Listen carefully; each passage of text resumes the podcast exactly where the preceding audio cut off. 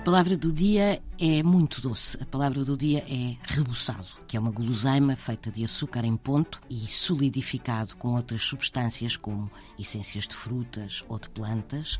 E também se chama rebuçado a uma pessoa encapuçada ou embuçada. E é daqui que vem a origem da palavra.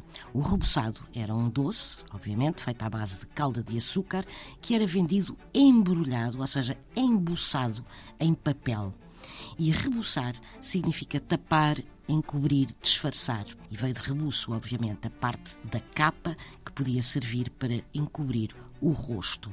E rebuçados estavam cobertos, tapados por esse papel. Quando alguém diz, por exemplo, que vai falar sem rebuços, significa que não vai esconder nada. Portanto, rebuçado deriva do facto de estar, no fundo, escondido dentro de um papel disfarçado.